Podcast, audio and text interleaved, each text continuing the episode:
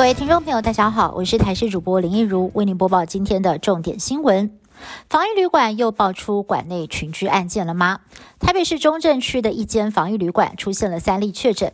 根据了解，三个人刚好住在楼上、楼下楼层，而最早确诊的个案是住在六楼，其他两个人是住在五楼。入住的时间呢，二十二号到二十五号有重叠。台北市紧急的将整栋楼清空消毒，禁止七天，狂列三十四个人居家隔离，四十三个人扩大裁剪。指挥中心表示，因为基因定序还未出炉，目前还是列入境外移入个案，也不排除根据基因定序结果改列本土案例。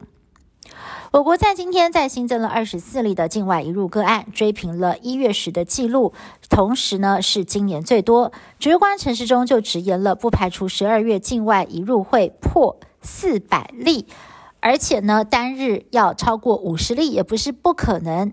那么他是忧心忡忡的提醒大家哦，外出跨年一定要把口罩戴好，否则如果有破口出现的话，疫情会快到我们根本来不及准备。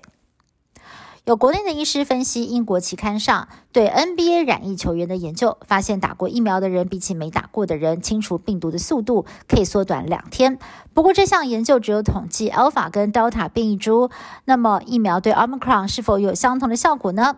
对此，指挥中心表示，Omicron 呢是最新的变异株，还没有看到清除效果数据。但是以国内侦测到的境外移入案例来看，排除病毒的时间最短是八天，最长十二天，看起来跟先前的 Alpha 还有 Delta 其实呢相差不会太远。明年元旦升旗典礼有建中跟北一女的乐仪队表演，还有百位医护大合唱。